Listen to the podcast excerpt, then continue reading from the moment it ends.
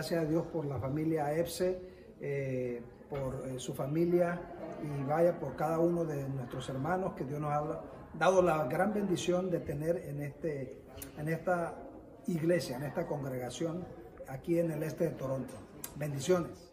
Agradezco por mi economía, mi trabajo y por todos los hermanos de esta iglesia cristiana que me han apoyado en los momentos difíciles y este sobre todo al pastor que ha estado siempre ahí al pendiente de nosotros.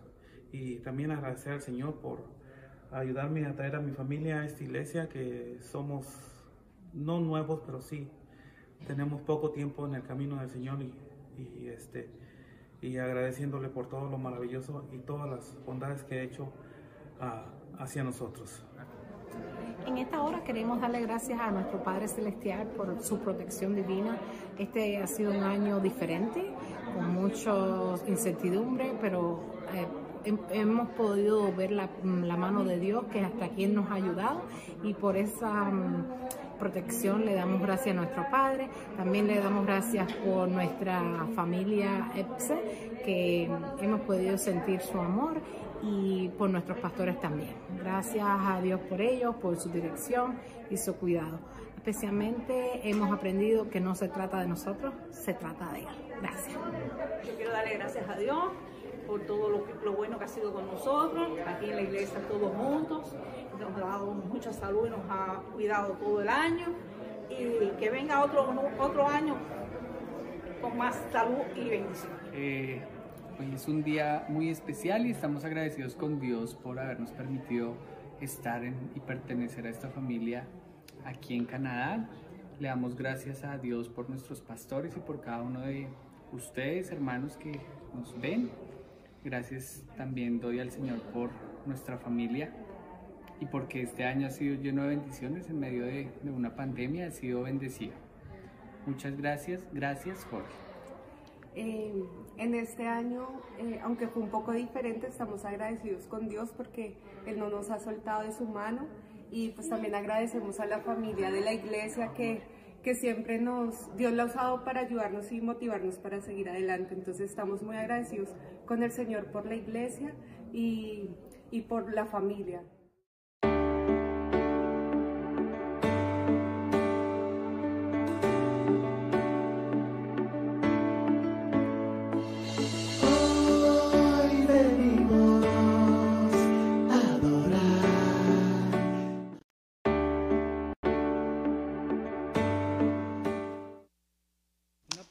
Video, mano.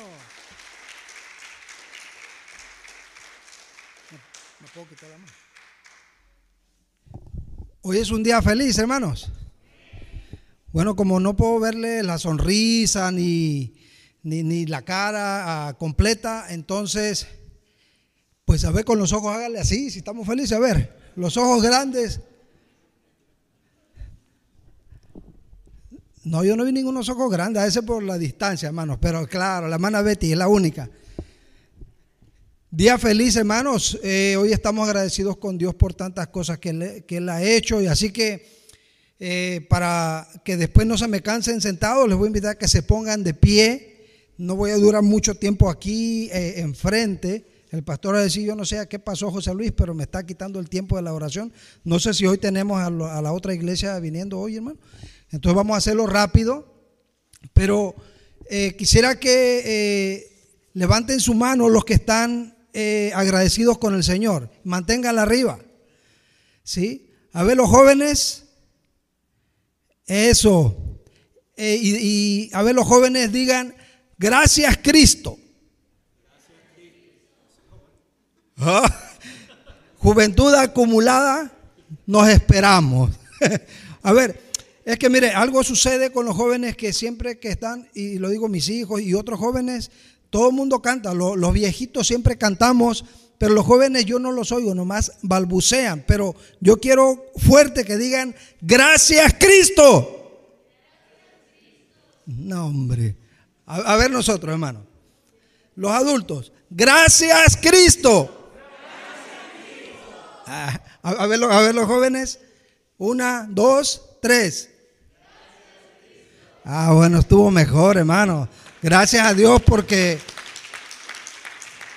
hasta aquí nos ha ayudado el Señor, hermanos, y, de verdad que esos cantos de acción de gracias son hermosos y, y yo no sé usted, pero cuando yo estoy alabando al Señor, y no es la primera vez, me ha pasado hace muchos años, yo me imagino, de verdad, me imagino a Dios resplandeciente, grande, sentado en su trono. Así me lo imagino cuando yo estoy alabando, hermano. No sé si usted, por eso le pregunto, no sé cómo se lo imagina usted. Y yo me, me imagino ahí postrado y veo a Dios ahí con su guarache de correa. Será porque soy mexicano, ¿sí? Y que estoy ahí postrado a sus pies, ahí, ahí. Pero soy algo insignificante, hermano. Y lo imagino grande, enorme, enorme, así, del tamaño de aquí al cielo. Así es como yo imagino a Dios cuando estoy alabando y entro en ese momento de adoración. Y, de verdad que yo le doy gracias a Dios eh, eh, cuando eso pasa porque entonces puedo entregarme a Él en, esa adoración. Pero hermanos, eh, yo no sé si hay, creo que hay una historia en cada acción de gracias que celebra cada país, pero nosotros estamos agradecidos por el amor, como decía el canto, por el amor de Cristo en nuestras vidas. Así que eh, le invito a que ninguno se quede sentado. Quisiera que, que, que, podamos realmente meditar en todo lo que hemos pasado. Eh, quizás no en toda nuestra vida, pero en estos últimos casi dos años, hermano. ¿Sí? Tan difíciles y como el Señor eh, nos ha provisto, en lugar de estar más flacos, estamos más gordos, hermano. ¿sí? Hemos, hemos aprendido a usar el iPad, el internet, eh, el internet, la computadora, el teléfono. Hemos avanzado en muchas cosas, ¿sí? Pero lo más hermoso es que no nos ha faltado nada y el amor de Cristo ha sido fiel hasta el día de hoy. Así que yo les invito, hermano, a que eh, de veras abran su corazón, abran su corazón o abramos nuestro corazón en esta hora para darle gracias a Dios por, ese motivo, por este, este año de acción de gracias, esta semana de acción de gracias, este día de acción de gracias. Démosle gracias a Dios porque estamos juntos. Eh, aún aquellos que nos están viendo desde sus casas, que, puedan ponerse de pie en esta hora y que podamos agradecer de corazón a Cristo. Y que, y que le digamos, Señor, de verdad no tenemos con qué pagarte, hermanos, porque realmente nuestras mejores obras, dice su palabra, que son como trapos de inmundicia. ¿Con qué vamos a pagar a nuestro Dios todo ese amor tan grande? ¿Sí? Esa es la primera razón por la que yo quisiera que agradeciéramos. Y la segunda, hermanos, es porque tenemos un pastor en esta iglesia, nuestro pastor JD.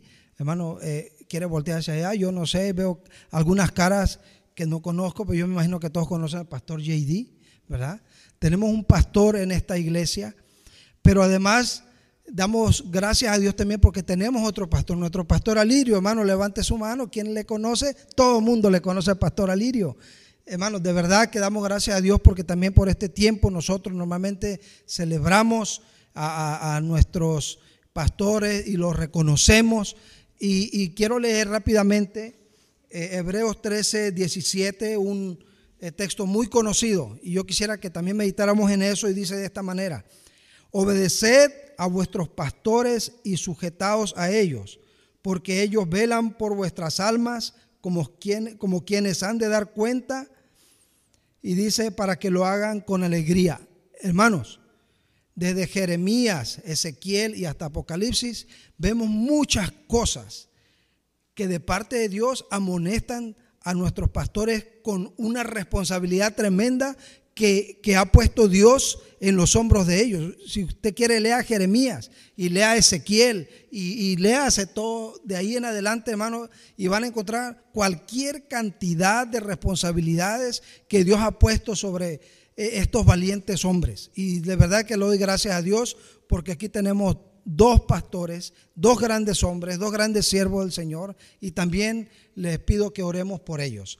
Así que hermanos, eh, yo no sé si el pastor Alirio nos hiciera el favor de ponerse este extremo o de este lado y, mi hermano JD del otro lado, un poco lejos de su esposa que no lo quiere dejar, pero bueno, un ratito hermanas, lo vamos a robar y vamos a interceder por ellos también. Nuestro hermano JD, hermanos, se, eh, se va uno a unas, un par de semanas de vacaciones. Y, y voy a hacer una aclaración. Él se va de vacaciones a tomar un tiempo, hermanos, para retomar fuerza, para poder invertirla nuevamente en la iglesia.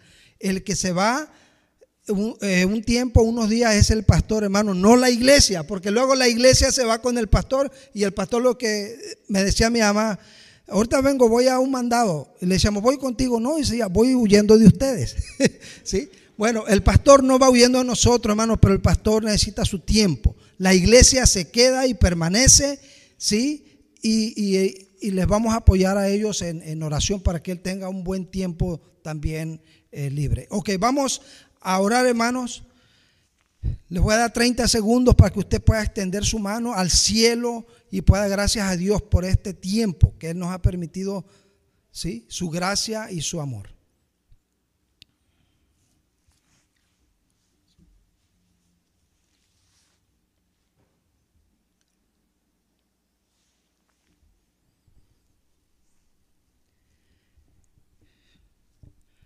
Amoroso Dios, en el nombre de Jesucristo te damos infinitas gracias.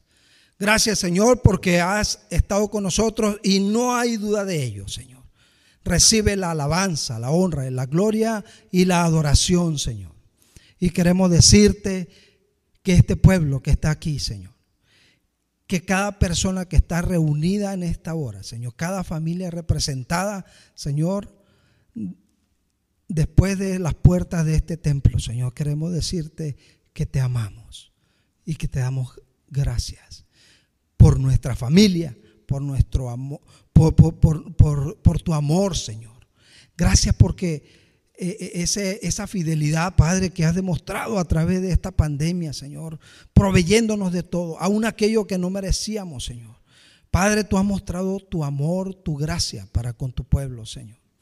Padre, permítenos en esta hora no solo de labios honrarte, Señor, sino que nuestro corazón, Padre, realmente eh, agradezca a ti, Señor, y que esta gratitud, esta oración de cada uno de mis hermanos que estamos acá y aquellos que están en casa, pueda trascender el techo, Señor, y pueda trascender el primero y el segundo cielo, Señor, y pueda llegar hasta el tercer cielo donde está tu trono, Señor. Y que tú puedas agradarte, Señor, y puedas continuar, Señor, inclinando tu oído a nuestras oraciones y, puedas escucharnos, Señor, y puedas hacer que, que esta iglesia sea movida, Señor, que esta iglesia continúe siendo, Padre, el... Eh, eh, ese, esa punta de lanza que tú quieres en, en esta comunidad, en este país, Señor, y que podamos Padre Santo, ser esa luz que tú irradias a través de nosotros, Padre Santo, para alcanzar a otros. Señor, gracias por ese amor tan grande. Sobre todo, gracias por tu Hijo Jesucristo, Señor. Y eso es lo que agradecemos. Sí agradecemos la cosecha, Señor. Sí agradecemos eh, el alimento. Agradecemos la abundancia, Señor, que tú das a este país. Pero agradecemos más, Señor, ese amor eh, infinito que, que te llevó, Padre, a ofrecer tu Hijo, Señor, en lugar de que yo estuviera en esa cruz. Tú decidiste que fuera tu Hijo por tu amor tan grande. Padre, gracias. Gracias por cada familia. Y, gracias a Dios en esta hora te damos por nuestros pastores, por estos dos siervos grandes, Señor, que tú has traído, Señor, a esta iglesia, a esta congregación. Gracias porque somos afortunados de, de tener, Padre Santo, nuestro pastor eh, José Daniel, a su familia, a su esposa. Gracias, Señor, por ese sacrificio que ellos hacen. Te ruego, Padre Santo, a, tú que sabes y conoces todas las cosas, Señor, aún aquellas que no sabemos. Padre, eh, que, que, te pedimos que tú reconozcas de una manera maravillosa, Señor, la vida de este siervo, Señor, y su esposa. Y que, Padre, ellos, eh, cualquier cosa que hagan, Señor, no quede, Padre Santo, en vano, sino que tú agregues ese, ese valor, Padre Santo, a las cosas que ellos puedan hacer. En el nombre de Jesús pedimos que tú les bendigas. Bendice a mi pastor Alirio también, Señor. Continúa dando esa fuerza, Señor, y, ese carisma que tiene, Padre Santo, para exponer tu palabra, Señor. Aunque Él ya dice que está retirado, pero nadie se retira de este trabajo que tú has puesto, Señor, eh, y esta responsabilidad, Padre Santo, hasta que está contigo. Por eso te agradecemos, Señor. Y esta iglesia dice, gracias en el nombre de Jesús, gracias por estos pastores, gracias por esta, eh, eh, eh, este tiempo de pandemia que tú nos has protegido, Señor. Y decimos, gracias. Y el pueblo de Dios dice, amén. Amén. Gracias, mis hermanos. Una...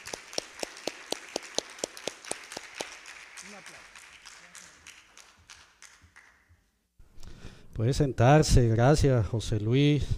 A mí cuando me dicen José Luis va a pasar, pastor, dele un tiempo, yo, yo, yo tiemblo, José Luis, no sé qué te trae. Pero yo sé que no es José Luis, yo sé que detrás de él hay un equipo de siervos líderes también que darle gracias a Dios en esta iglesia. Y, y, yo no sé si usted lo sabía, pero aprovecho y se lo comparto. Eh, en nuestra convención bautista, todos los octubres de cada año celebramos el mes de la familia pastoral. Eh, gracias a Dios por los pastores, pero nosotros los pastores le damos gracias a Dios por nuestras esposas. no pudiéramos, literalmente, hacer nada de lo que hacemos. Y hay, y hay un equipo aquí de trabajo también en la iglesia que el Señor ha levantado, que ha formado y que seguimos trabajando. La semana pasada tuvimos una excelente reunión en la tarde, el domingo en la tarde, una reunión de trabajo. Así que bueno, hay que darle gracias a Dios por, sus milagros, por las maravillas que hace.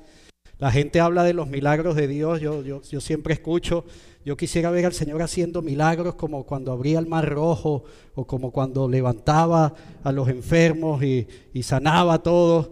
Y bueno, pero hay otros milagros, como que los pastores prediquen media hora nada más o algo así. Y usted puede que vea uno de esos milagros hoy aquí, hoy, porque ya el tiempo se nos está llegando, pero el Señor hace milagros, así que crea que es así. Y yo me voy a meter de lleno ya en la predicación de la palabra. Perdóneme que tenga que hacer algo aquí.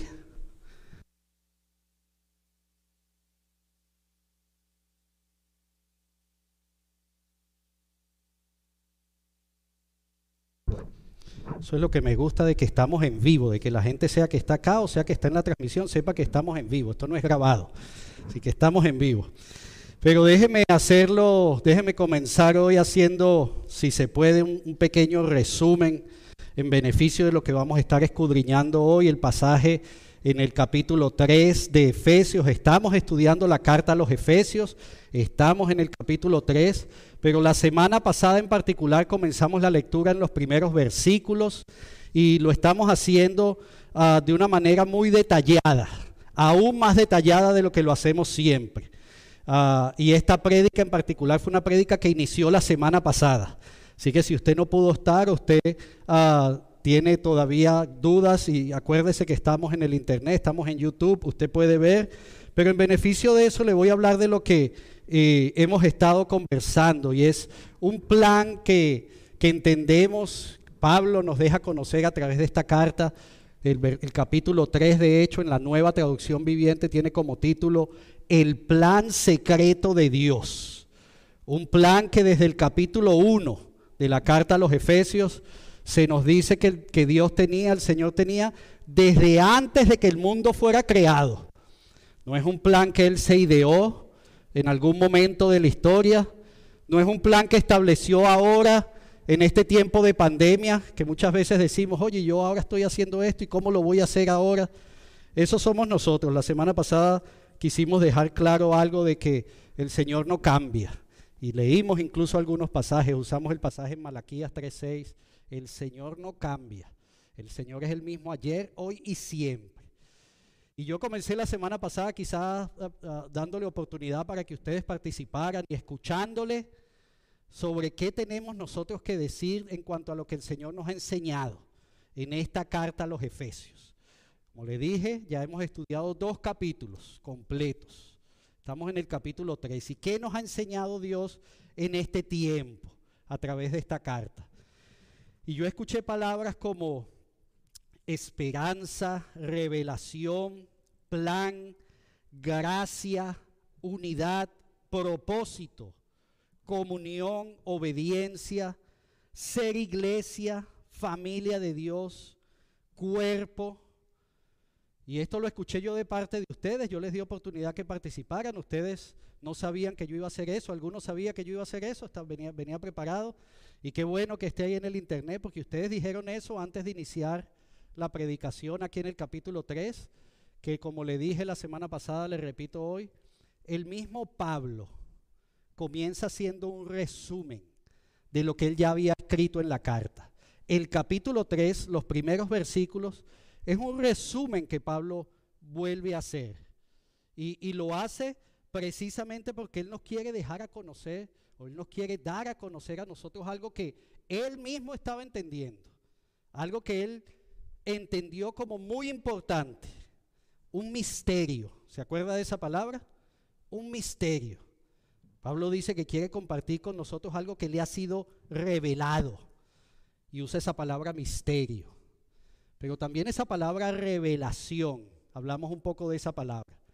Una palabra que quizá o hemos entendido no de la manera correcta o quizá muchos usamos también de una forma no la más correcta.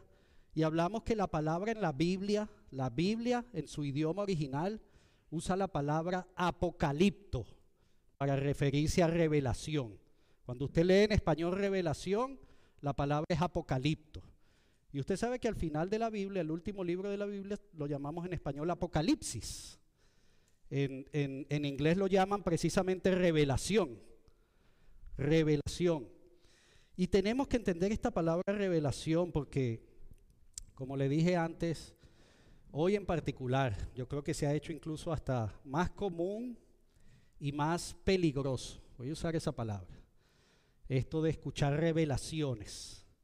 Ahora que estamos dados al Internet, escuchamos a, y perdónenme que haga esto, pero voy a poner unas comillas a grandes profetas, apóstoles, maestros, como, como se llamen. Yo no quiero hablar mal de nadie. Ellos se hacen llamar así. El, el capítulo 10 de Juan, Jesús se llamó a sí mismo el buen pastor. Así que yo creo que pastor es un título lo suficientemente grande. Pero hay algunos que, se hacen llamar profetas, apóstoles y dan revelaciones. Y yo no tengo nada en contra de eso. Si la palabra de Dios lo enseña, si está en la palabra de Dios, eso es revelación de Dios. Yo no tengo que decir nada en contra de eso. Pero, pero debemos entender bien la palabra revelación, que es Filipenses 3.15, de hecho en la, en la nueva traducción viviente nos lo enseña un poco mejor, es cuando Dios nos hace entender algo.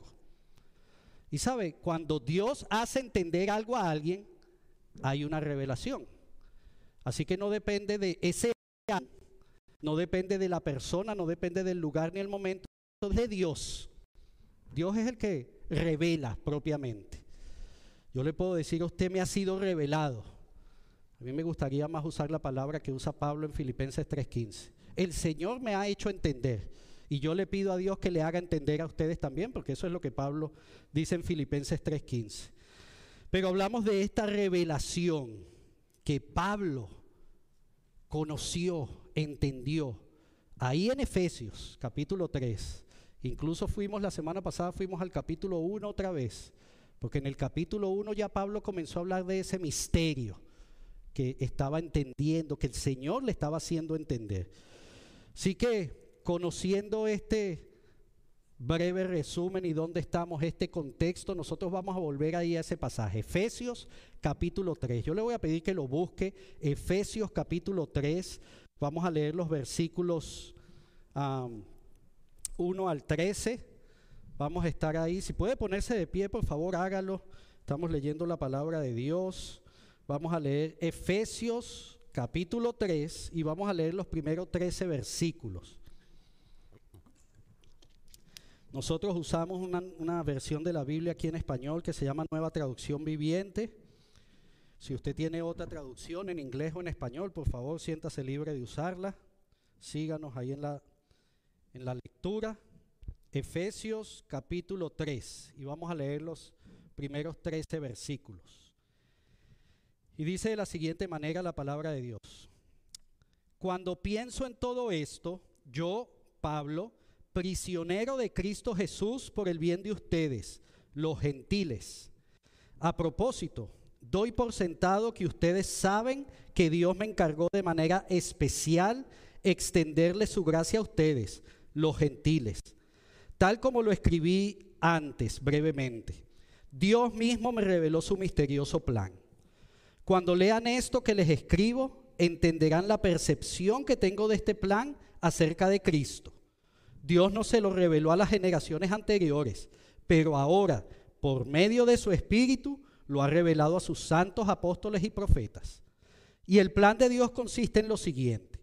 Tanto los judíos como los gentiles que creen la buena noticia gozan por igual de las riquezas heredadas por los hijos de Dios. Ambos pueblos forman parte del mismo cuerpo y ambos disfrutan de las promesas de la bendición porque pertenecen a Cristo Jesús.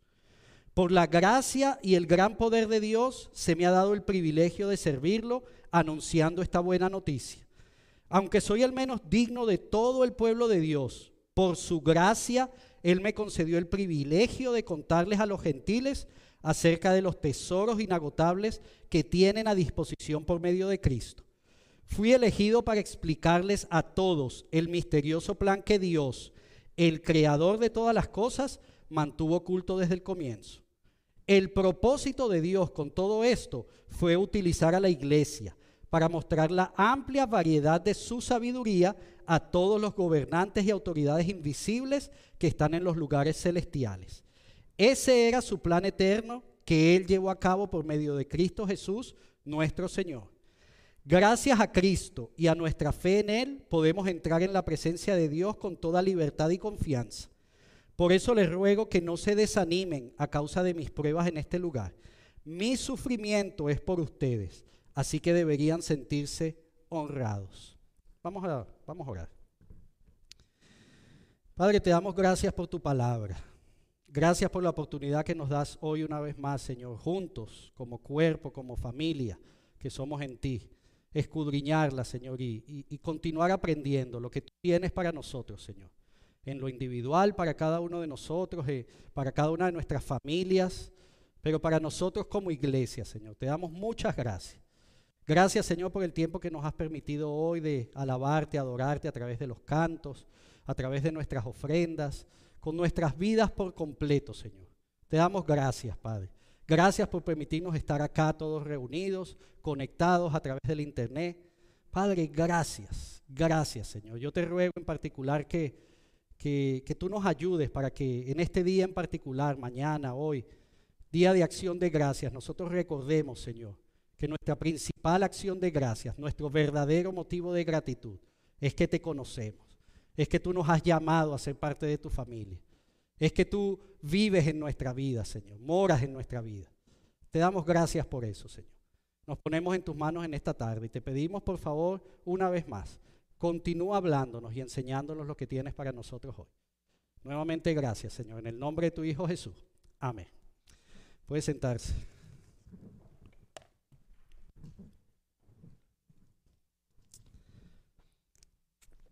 Les recuerdo el título que le pusimos a la predicación la semana pasada y va a ser el mismo título hoy. Dijimos el misterio de Dios. La semana pasada hicimos la primera parte y vamos a estar completando esta segunda parte. Y en particular hoy, la porción del pasaje, los últimos versículos que leímos, vamos a hablar sobre algo que entendemos que, que Pablo apunta, que Pablo hace énfasis, hablando sobre este misterio de Dios. Y es, y es un plan que Dios tenía aparentemente y podemos entender que él tenía bien definido, que él ya tenía establecido. De hecho, el versículo 10 dice, la parte final, lo tiene ahí en la presentación, dice que la iglesia diera a conocer la amplia sabiduría de Dios. Perdón, es la primera parte. El propósito de Dios con todo esto fue utilizar a la iglesia para mostrar la amplia variedad de su sabiduría. Sabes, es un propósito que no podemos perder de vista. Un propósito que Pablo nos está dejando entender que tenemos como iglesia. Todo lo que hemos hablado, Pablo en el versículo 10 del capítulo 3 de Efesios dice, el propósito de Dios es el siguiente. Así que es muy importante que prestemos atención a cuál es ese propósito, porque muchas otras cosas podemos escudriñar, podemos conocer en este capítulo o en los capítulos anteriores o siguientes de esta carta. Pero aquí en el versículo 10 Pablo está hablando sobre ese propósito. Y sabe, hablando de ese propósito, Pablo lo que hace es empezar a dar algunos detalles de este misterioso plan, de ese misterio de Dios. Y no lo hace solamente en este capítulo 3. Perdóneme que repita algunas cosas que quizá escuchamos la semana pasada. Pero es que lo hace desde el inicio. El versículo 10 del capítulo 1 comienza de la misma manera que el versículo 6 del capítulo 3. El versículo 6 lo tiene ahí en la presentación del capítulo 10 y dice, y el plan de Dios consiste en lo siguiente, tanto los judíos como los gentiles que creen la buena noticia gozan por igual de las riquezas heredadas por los hijos de Dios. Ambos pueblos forman parte del mismo cuerpo y ambos disfrutan de la promesa, de las bendiciones, porque pertenecen a Cristo Jesús. En eso consiste su plan. El plan de Dios consiste en lo siguiente. ¿Estamos bien hasta ahí? ¿Nos acordamos quizás los que estuvimos? ¿O podemos verlo de esa manera? Versículo 6 del capítulo 3. El plan de Dios consiste en lo siguiente. Si yo lo pudiera resumir, dice que todos, ahí habla de judíos y gentiles, y siempre hemos hablado de esos judíos, los que pertenecen al pueblo de Dios por herencia, por tradición, por genealogía. Si usted no es uno de esos, usted es uno de los gentiles que somos todos los demás. Judíos y gentiles.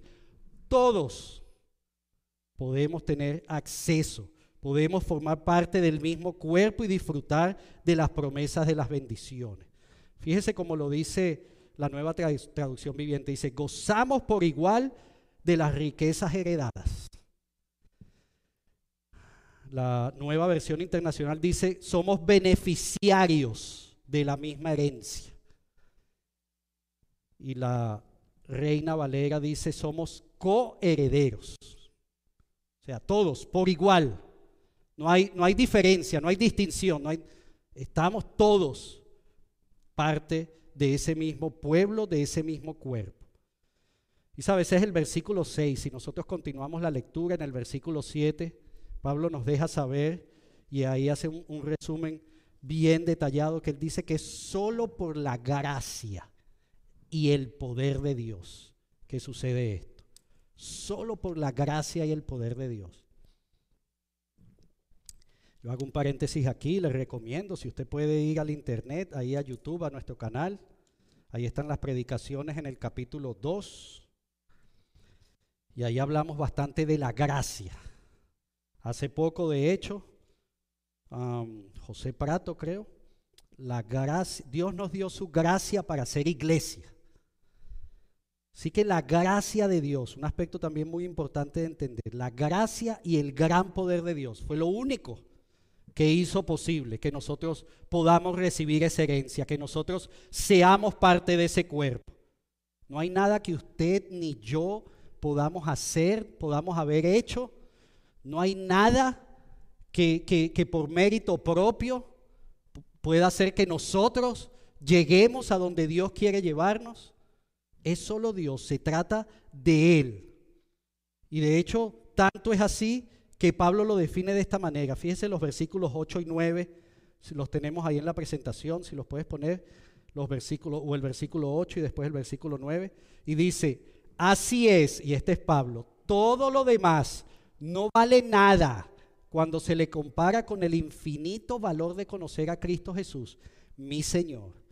Por amor a Él he desechado todo lo demás y lo considero basura a fin de ganar a Cristo. Le leí ahí confiando la, en, la, en la presentación, pero ahí estoy leyendo Filipenses. Si puedes buscar Efesios, por favor. Efesios capítulo 3, los versículos 8 y 9, si no los tiene, los puede usted buscar ahí en la palabra de Dios. Puede buscarlo usted, por favor, ahí en la Biblia. Efesios capítulo 8, fíjese lo que dice Pablo. Pablo dice, aunque soy el menos digno de todo el pueblo de Dios, Permítame detenerme ahí. Yo no sé si usted conoce algo de la vida de Pablo. Ahorita lo vamos a ver un poco más adelante.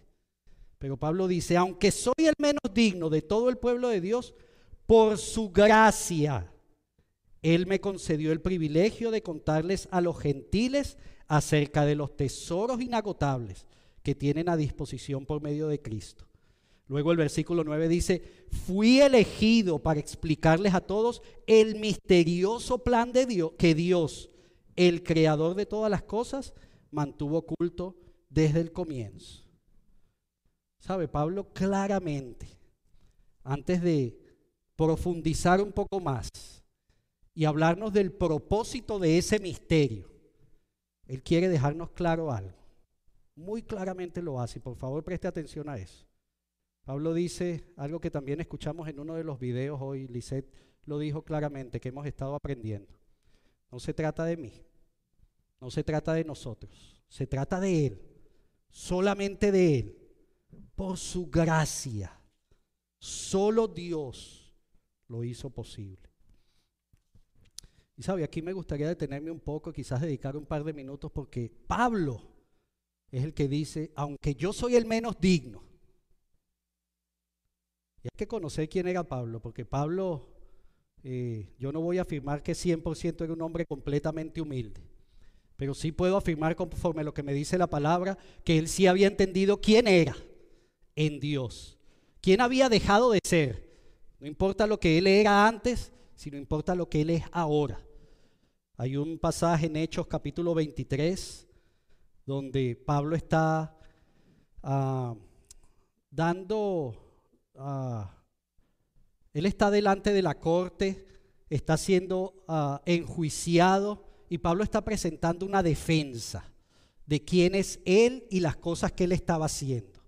Y en Hechos capítulo 22, versículo 3, Pablo dice, soy judío nacido en Tarso, una ciudad de Sicilia y fui criado y educado aquí en Jerusalén bajo el maestro Gamaliel. Como estudiante de él, fui cuidadosamente entrenado en nuestras leyes y costumbres judías. Esa es la primera parte del versículo 3 de Hechos capítulo 22. Pablo era judío, nacido en Jerusalén y estudiado en Jerusalén. Bueno, en Jerusalén, en una ciudad llamada Sicilia de Tarso estudiado en Jerusalén y bajo un maestro que quizá muchos de nosotros no conocemos este nombre, pero yo me imagino la cara de los que estaban ahí cuando él dijo, soy alumno de Gamaliel. Quizá pusieron los ojos, José Luis, como tú le estabas pidiendo a la gente que pusieran los ojos. Yo me imagino que algo así pasó. Y todo el mundo abrió sus ojos así bien grandes. Oh, judío, estudió en Jerusalén con Gamaliel. ¿Sabe? Pero si, si vamos ahora a Filipenses podemos aprender un poco más de Pablo. Y Pablo en otro contexto, aquí no se está defendiendo con nadie, pero le está dejando claro a quienes está escribiendo la carta a los filipenses quién es él. Y los versículos 5 al 7 dicen, fui circuncidado cuando tenía ocho días de vida, algo muy de la tradición judía en ese momento. Y aún hoy, soy un ciudadano de Israel, y mire la palabra que usa, de pura cepa por lo menos aquí en la traducción viviente, y miembro de la tribu de Benjamín, un verdadero hebreo como no hay otro. Fui miembro de los fariseos, quienes exigen la obediencia más estricta a la ley judía. Era tan fanático que perseguía con crueldad a la iglesia y en cuanto a la justicia, obedecía al pie de la letra, la ley al pie de la letra. Pero fíjense lo que dice el versículo 7. Antes Creía que esas cosas eran valiosas, pero ahora considero que no tienen ningún valor debido a lo que Cristo ha hecho. ¿Sabes? Ese es Pablo.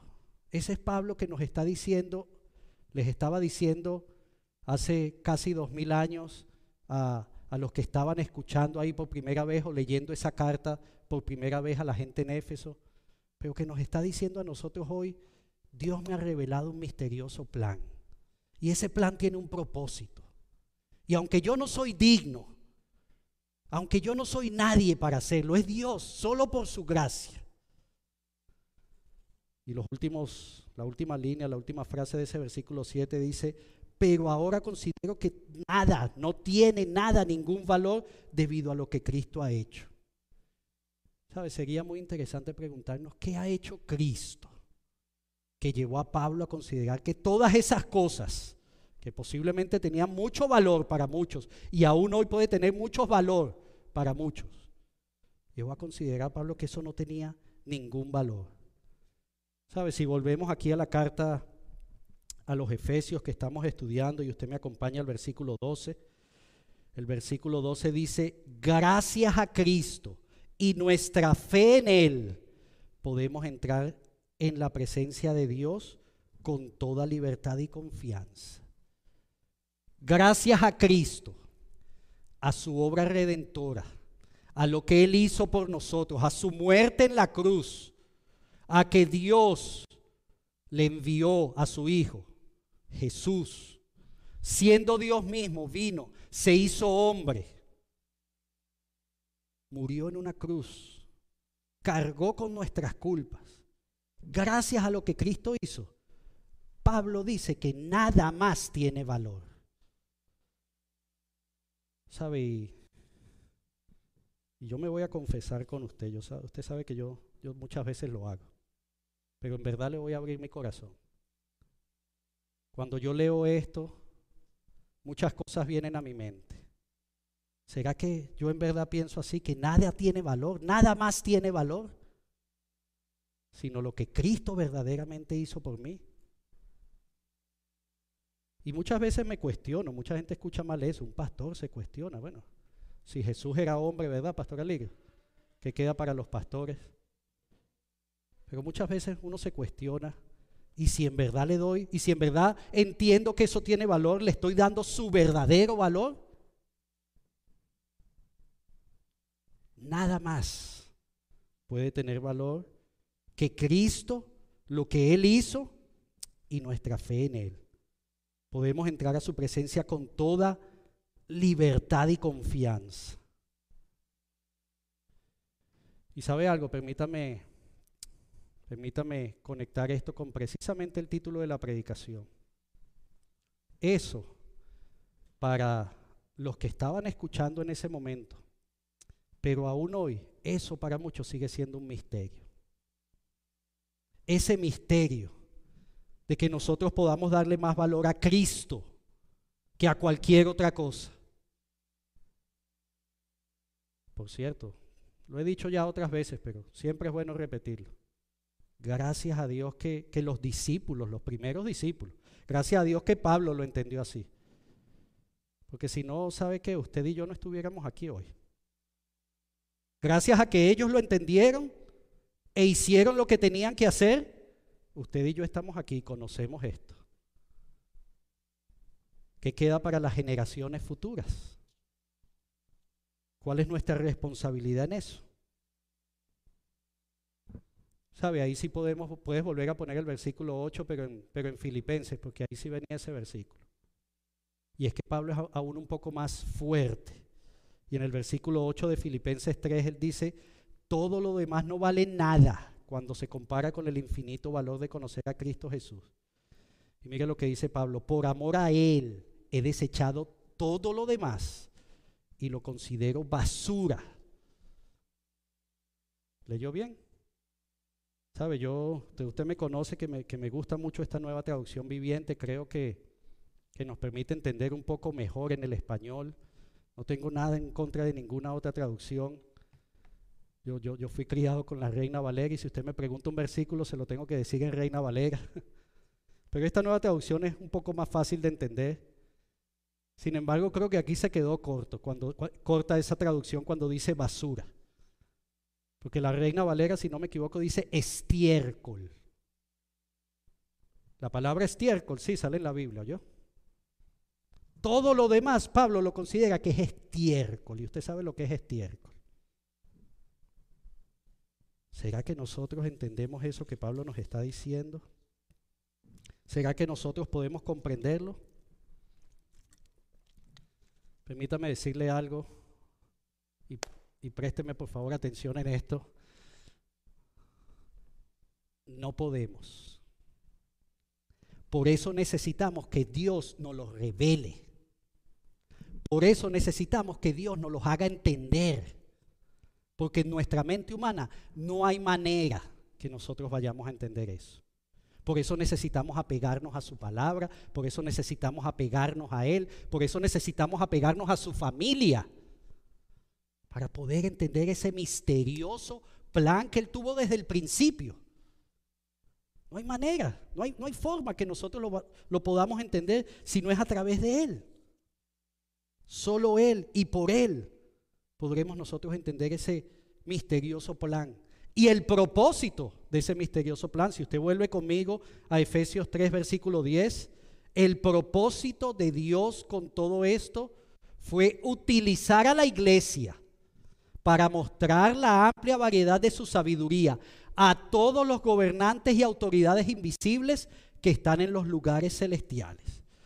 Ahora, si usted es como yo, cuando lee ese versículo, no importa en la versión que la lea, puede ser que se quede ahí un poco, perdón que use esta palabra tan coloquial, se puede quedar pegado en las palabras lugares celestiales, autoridades, gobernantes invisibles. Así que permítame tomar algunos minutos para aclarar un poco eso. Lo tenemos ahí en la misma carta, Pablo lo hace por nosotros, gracias a Dios. En la misma carta él explica bien eso. Lo primero que tenemos que entender es que ahí se nos dice que nosotros estamos es para dar a conocer a otros. Estamos estudiando la carta a los Efesios y ya vamos a llegar al capítulo 6, que es el último capítulo, y ahí se nos habla que nuestra lucha no es contra carne y sangre, y ahí vamos a hablar en particular qué se refiere Pablo con eso, porque le digo de antemano, hasta eso ha sido muy mal entendido. Pero aquí no nos está hablando de ninguna lucha, de ninguna batalla, de ninguna guerra. Nos está hablando que nosotros tenemos que dar a conocer a otros. Y esos otros son autoridades, gobernantes en lugares celestiales. Pero fíjese cómo Pablo comienza la carta a los Efesios, capítulo 1, versículo 3. En el capítulo 1, versículo 3, Pablo dice, toda la alabanza sea para Dios, el Padre de nuestro Señor Jesucristo, quien nos ha bendecido con toda clase de bendiciones espirituales. ¿En dónde? En los lugares celestiales, porque estamos unidos a Cristo. Desde el comienzo de la carta, tres versículos apenas, ya Pablo nos está diciendo, toda alabanza es para Dios, el Padre de nuestro Señor Jesucristo, quien nos ha bendecido con toda clase de bendiciones espirituales en los lugares celestiales. Así que lo que vamos a hacer en los lugares celestiales, ya Dios nos dio la bendición para hacerlo. Pero hay otra palabra interesante que segurito usted la remarcó. Y autoridades invisibles. Y fíjese cómo lo dice Efesios capítulo 2. Apenas un capítulo siguiente, los versículos 1 y 2 dice, antes ustedes estaban muertos a causa de su desobediencia y sus muchos pecados vivían en pecado igual que el resto de la gente, obedeciendo al diablo, el líder de los poderes del mundo invisible, quien es el espíritu que actúa en todo, que actúa en el corazón de los que se niegan a obedecer a Dios. Si usted sigue leyendo, incluso el versículo 3 dice que todos vivíamos así, todos. Ya nosotros estudiamos ese pasaje y ahí tuvimos que hacer énfasis en eso, porque muchos decimos, no, pero tampoco, yo no, Tampoco es que yo soy tan pecador, o sea, yo no vivo así. Esos son otros que son bien malos. Pero ahí nos dice que todos vivíamos así. Antes de conocer a Dios estábamos muertos en delitos y pecados. ¿Y por qué sucedía eso? ¿Por qué vivíamos así? ¿Queríamos vivir así? Posiblemente no. Yo pudiera decir que de seguro la mayoría no. Pero el asunto es que no conocíamos realmente lo que Pablo aquí nos está diciendo hoy. No conocíamos este misterio. No conocíamos ese plan secreto que Dios tenía. Un plan secreto que, que Dios ha encargado a la iglesia para que sean los portavoces de ese plan. Un plan secreto que no es otro, y la hermana Betty lo dijo muy bien esta semana en un chat que tenemos eh, los grupos de, células, los facilitadores. Hermana Betty, ¿usted recuerda cuál fue el, pasaje? Colosenses. Y en Colosenses, en ese pasaje, nos dice que el plan secreto es que Cristo ha sido enviado, que el plan secreto de Dios es Cristo en nuestras vidas. Y ese plan secreto, Dios quiso que nosotros, su iglesia, el propósito de Dios fue que nosotros, su iglesia, fuéramos portavoces de ese plan. ¿Sabe? Yo le puedo dar dos buenas noticias hoy, una buena y una mala. ¿Cuál quiere usted? Se las voy a dar las dos, pero ¿cuál quiere primero? La buena, ¿verdad? Siempre queremos la buena. La buena es que yo puedo pensar y yo entiendo y creo y confío en Dios que sea así, que todos los que estamos aquí conocemos o ya habíamos conocido o estamos intentando un poco quizás entender mejor ese plan secreto de Dios, que fue enviar a su Hijo Cristo, a hacer lo que no hubiéramos podido hacer en nuestras fuerzas. Ahora, la mala noticia es que hay muchos, hay muchos que todavía no conocen ese plan. Hay muchos en nuestra familia, hay muchos en, nuestro, en nuestra comunidad, en nuestro trabajo. Hay muchos que todavía no han conocido ese plan que Cristo tuvo desde el principio, desde la creación. ¿Sabe? Déjeme hacerle una pregunta, hablando de, de los lugares celestiales y, y las autoridades gobernando en los, en los lugares invisibles. Permítame hacerle una pregunta. ¿Qué cree usted que sucede cuando usted como iglesia cumple el propósito de Dios? De dejarle a otros saber que Cristo vino a este mundo y que esa persona puede, puede ser receptor, puede ser coheredero, puede, puede recibir esa bendición de Dios en los lugares celestiales, puede recibir a Cristo en su vida. ¿Qué cree usted que sucede cuando cuando nosotros hacemos eso. Ah, como, que eso no le agrada al que está gobernando esos lugares invisibles. Como que eso crea algún tipo de, de molestia. Y usted no se ha preguntado, pero ¿por qué si, si antes de yo conocer a Cristo tampoco es que me iba tan mal, pero ahora, conchale, qué difícil, qué fuerte es? ¿Usted nunca se ha preguntado eso? Bueno, pero es que antes cuando usted no conocía a Cristo, el enemigo no estaba muy pendiente de usted, ¿sabe? Ya usted estaba donde él quería que usted estuviera. Ahora que le conocemos y ahora que queremos nosotros que otros le conozcan, ahora es que vienen los problemas. Pero el versículo 3 del capítulo 1 nos dice que ya hemos sido bendecidos con toda bendición espiritual en los lugares celestiales. ¿Sabía usted eso? Amén. Y nosotros tenemos entonces que cumplir el propósito por el cual Dios nos ha llamado. Si usted quiere una, una, una imagen más gráfica de lo que sucede cuando nosotros cumplimos ese propósito, hay un pasaje en Colosenses. Colosenses, no anoté el número del pasaje, pero si lo tienes ahí lo puedes poner. 1.13 dice, pues Él nos rescató del reino de la oscuridad y nos trasladó al reino de su Hijo amado. Eso es lo que pasa cuando alguien conoce o entiende que Cristo vino a este mundo, que murió por nuestros pecados. Eso es literalmente lo que pasa. ¿Sabía usted? Hemos sido movidos de acá. Dios nos ha rescatado de acá y nos ha puesto acá. Eso es lo que pasa. Por supuesto, eso genera para muchos, para el enemigo en particular, eso genera un conflicto. Los poderes invisibles pierden poder, pierden dominio sobre la vida de muchos. Pero Dios, quien nos rescató, Dios, quien ya hizo lo que estaba en su plan hacer, Dios dice que hemos sido bendecidos con toda bendición espiritual que hemos sido rescatados, hemos sido comprados. Son varias de las, de las maneras en que, en que la Biblia nos explica de cómo esto sucede. Y si usted me acompaña ahí al final de, de la carta a los Efesios en particular, perdón, del capítulo 3, en particular los versículos que estamos leyendo hoy, el 11 y el 12, dice, ese era su plan eterno que Él llevó a cabo por medio de Cristo Jesús nuestro Señor una vez más el versículo 12. Gracias a Cristo y a nuestra fe en Él podemos entrar en la presencia de Dios con toda libertad y confianza. Y sabe, yo puedo entender que, que muchos de nosotros, incluso los que estamos acá, muchos de nosotros que tenemos tiempo caminando en ese camino que el Señor nos ha eh, dado, muchos de, para muchos de nosotros posiblemente esto sea un poco difícil de entender o difícil de manejar en nuestro día a día. Pero nosotros tenemos que, así como Pablo lo afirma, nosotros tenemos que afirmarlo, que gracias a Cristo, fíjese como lo dice él, y a nuestra fe en Él, podemos entrar en la presencia de Dios con toda libertad y confianza.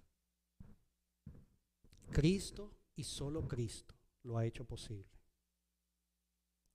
Pero el plan incluye que su iglesia sea el portavoz. Su plan incluye que nosotros seamos movidos. Y déjeme decirle algo, yo no sé si a usted le pasa, pero déjeme decirle algo. Cuando, cuando nosotros hacemos eso, ¿cuántos de aquí le ha tocado dar alguna clase, le ha tocado eh, compartir con alguien algo? Y usted tiene que prepararse, ¿verdad? Usted tiene que estudiar para que usted pueda decirle a la otra persona lo que quiere. Bueno, es que en la medida que nosotros hacemos eso, precisamente no solamente es de bendición para el que escucha, es de bendición para usted que está compartiendo. Usted está afirmando su fe.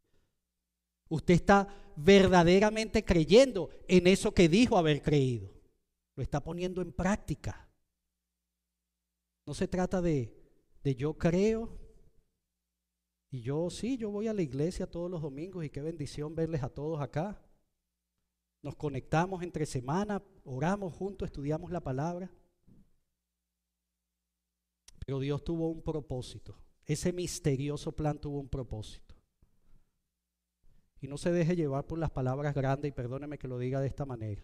Cuando usted lea ese versículo 10, el propósito de Dios fue dar a conocer su sabiduría a todos. Otras versiones de la Biblia usan su, su múltiple forma de la sabiduría de Dios. La sabiduría de Dios por completa a todos. En los lugares celestiales, las autoridades invisibles. ¿Sabe? Pero eso comienza diciéndoselo a aquel que no tiene a Jesús en su corazón. Ahí es donde comienza. Y cuando usted hace eso, Dios le rescata. Dios lo mueve de la oscuridad a la luz. Y yo no sé si a usted le parece y no quiero, perdóneme si suena así, no quiero hacerlo, no quiero menospreciar o quitarle valor al misterioso plan o al plan secreto que, que Pablo nos está revelando. Pero yo me imagino que Pablo también, el sentir fue ese, dejarnos saber que, que quizás no es tan complicado como muchos puedan pensar. Porque ese fue el plan de Dios desde el principio.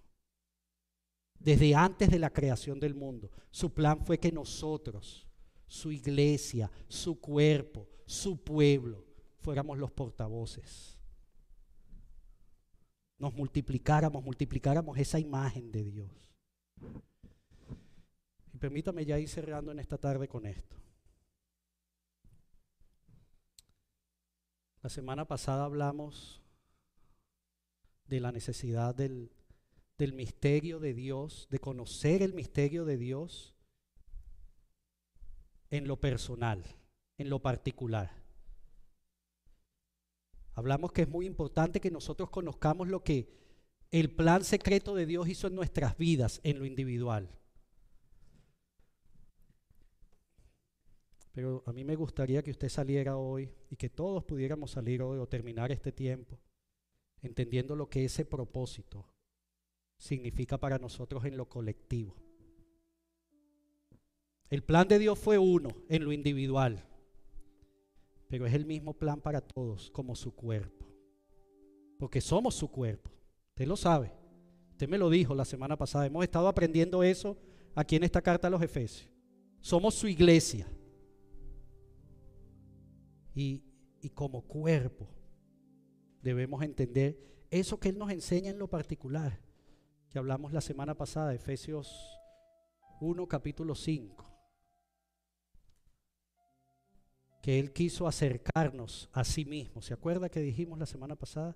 y acercándonos a sí mismo, cuando usted se acerca a Dios y usted se acerca a Dios y ustedes aquí se acercan a Dios y ustedes allá se acercan a Dios, sabe que todos nos acercamos a Él y estamos unidos entre nosotros. Todos estamos cerca unos de otros.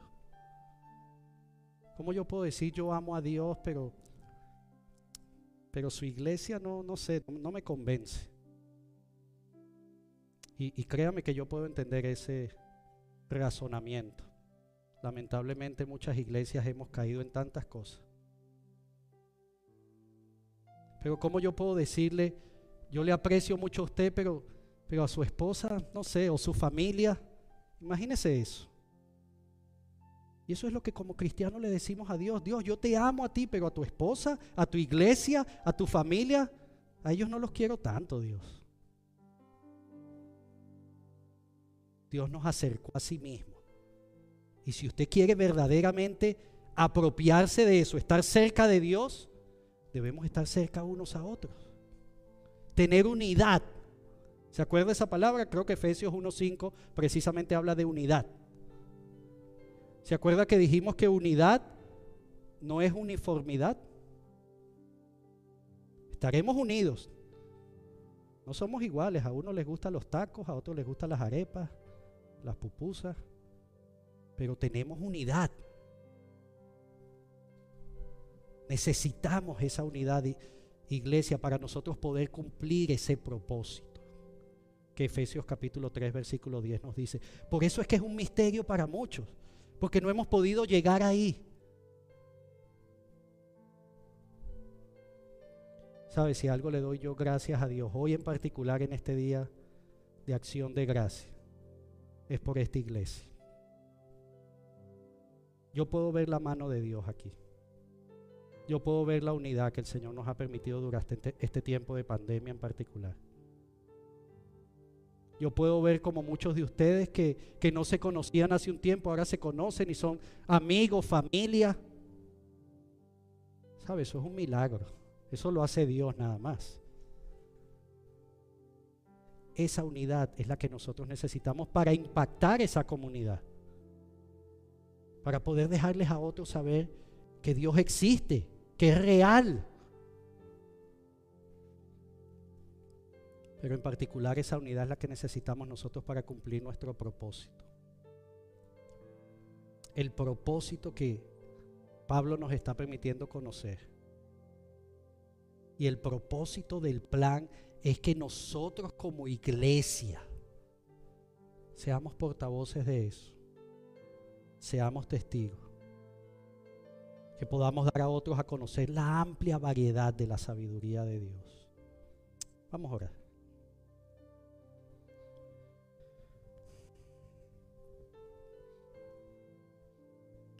Yo le voy a pedir ahí que tome un tiempo, usted en lo individual, en la presencia de Dios. Le pido siempre que haga esto porque no hay mejor palabra que podamos expresarle a Dios sino la que viene directamente de nuestros corazones. Abra sus labios y si el Señor está inquietándole en algo, si el Señor está trayendo a su mente o a su corazón algo que usted debe hacer o dejar de hacer, quizá usted ha escuchado algo durante este tiempo de predicación que que ha llamado su atención o ha tocado su vida. Converse a Dios con Dios al respecto. Ábrale su corazón.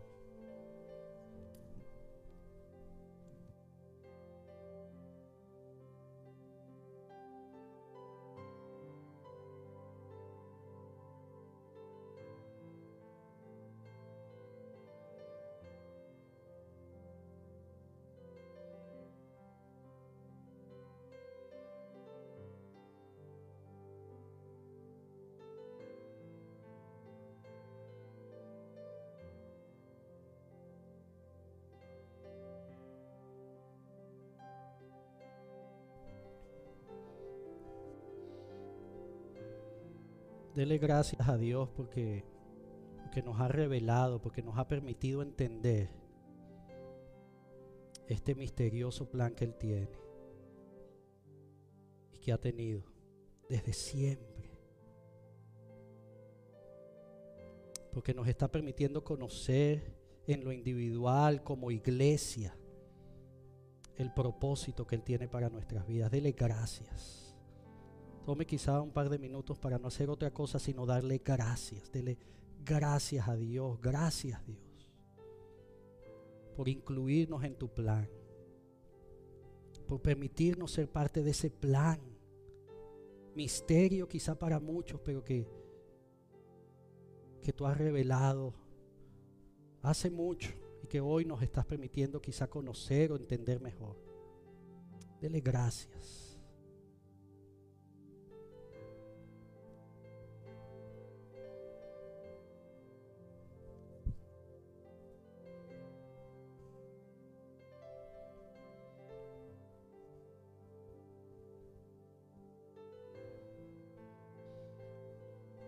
Señor, te damos gracias en esta tarde por tu palabra.